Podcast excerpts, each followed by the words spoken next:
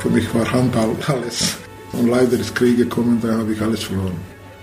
Nachher komme ich in die Schweiz hier, ohne Geld, ohne Wohnung, ohne Geschäft.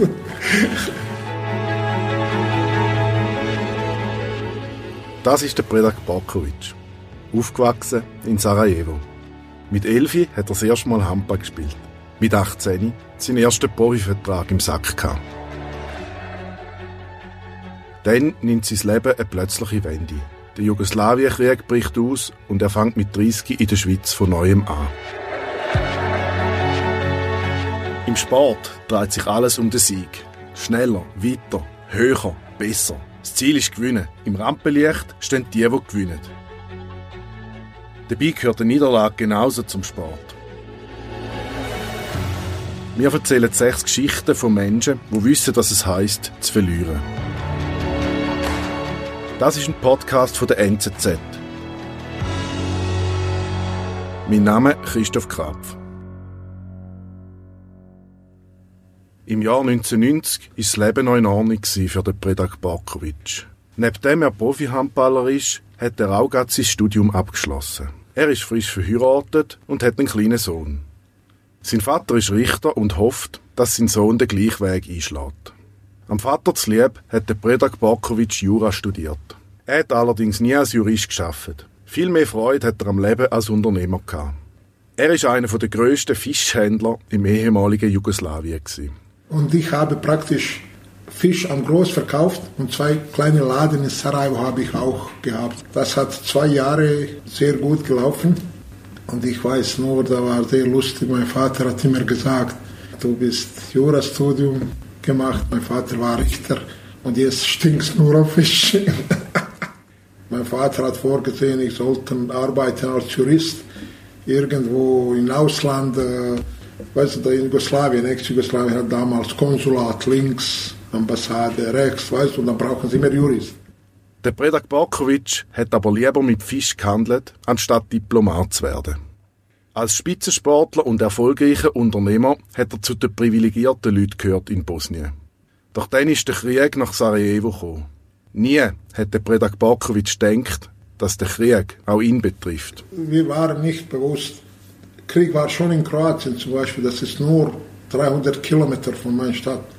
Wir waren nicht bewusst und nicht geglaubt, dass das kann kommen bei uns. Also jeder normale Mensch hätte das verstehen. Ich habe in diese zwei Jahre, wo war Krieg in Kroatien, mein Nachbar, äh, ich habe Geschäft gemacht, ich bin nach Kroatien gefahren, Fisch genommen, von mir verkaufen und so weiter. Ich habe schon gesehen, komische Situation, aber dann, wenn ich in Sarajevo, also in Bosnien gekommen, das war in erster Linie Schock, in zweiter Linie, du hast so schnell alles verloren, in, in, in, sagt man in fünf Minuten. Der Predak Barkovic hat innerhalb von kurzer Zeit alles verloren. Seine drei Wohnungen, sein Geschäft und seine Habseligkeiten. Er ist vor dem Neun gestanden. Und von diesen drei Wohnungen habe ich keine einzige. Weil alle waren im Krieg fertig, kaputt und äh, nach dem Krieg kommt andere Leute und ich darf nicht mehr rein. Der Ausbruch vom Krieg in Sarajevo ist für den Predak Barkovic ein Schock gewesen. Schnell hat er gemerkt, dass er seine Familie in Sicherheit bringen muss. Und für ihn ist auch klar gewesen, dass er im Krieg nicht mitkämpfen will. Plötzlich, du stehst auf und dann siehst, Militär steht. Ich kenne schon, wer, wem gehört, welche Gruppe, aber das war nicht normal. Für mich persönlich war klar, ich möchte nicht mitmachen.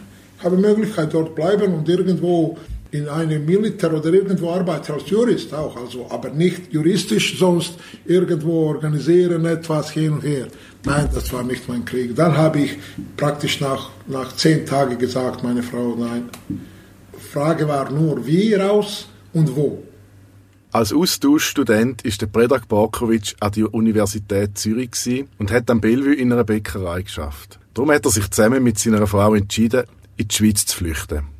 Er hat sein ganzes Geld an einen Schlepper gezahlt, wo ihn, seine Frau und den zehn Monate alten Sohn über die grüne Grenze ins Tessin gebracht hat. Dann ist der Predak Barkovic ins Asylzentrum in Kreuzlingen gekommen.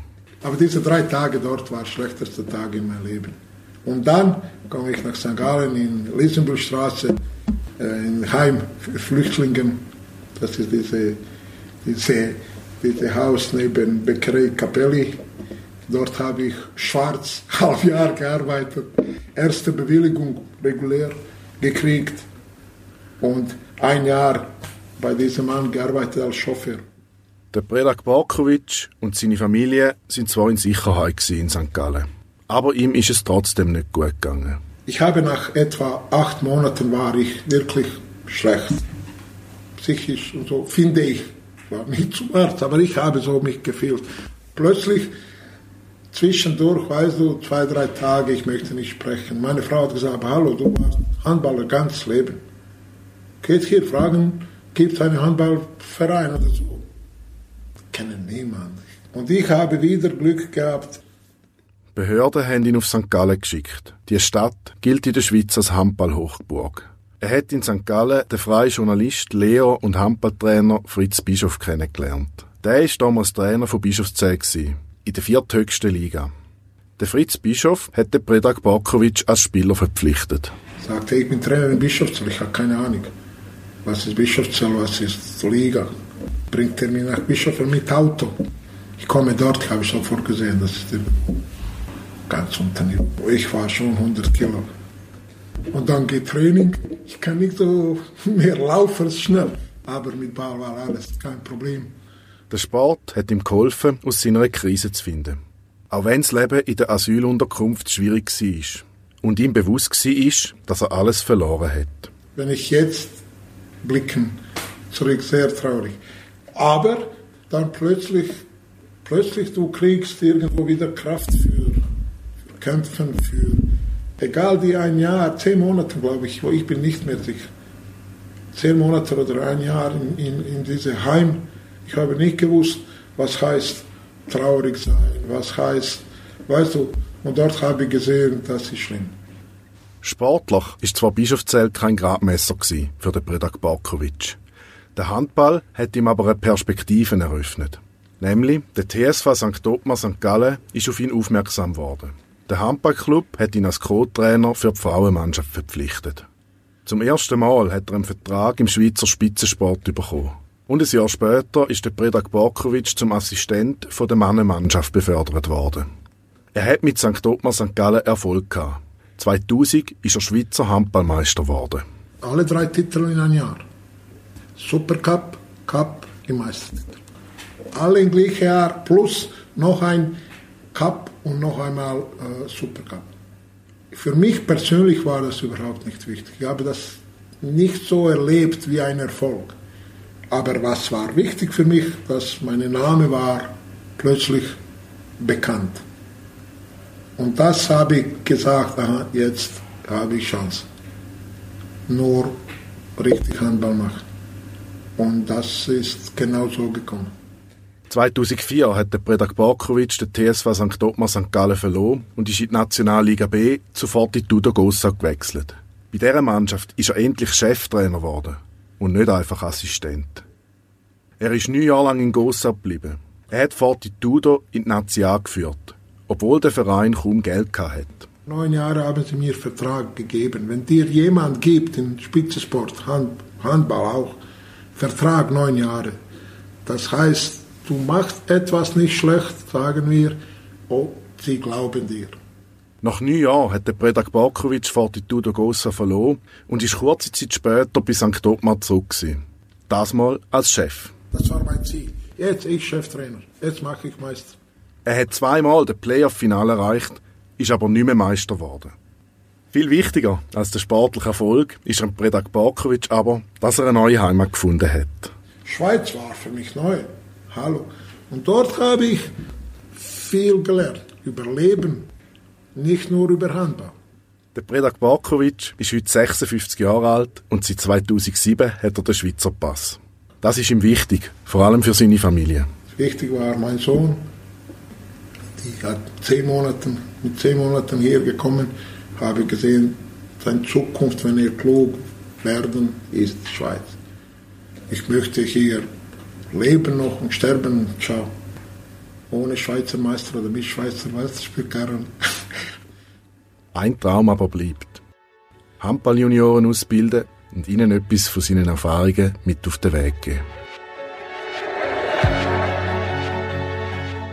Das ist ein Podcast von Christoph Krapf. In der nächsten Folge begleiten wir einen Fan von einer Mannschaft, wo immer verliert. Niederlage und Verlust. Eine Podcast-Serie von der NZZ. Alle Folgen gibt's auf nzz.ch-podcast, auf Apple Podcast und Spotify. Für noch mehr Geschichten und Hintergründe aus der Welt vom Sport registrieren Sie sich gratis für den NZZ Sport Newsletter auf podcast.nzz.ch-sport.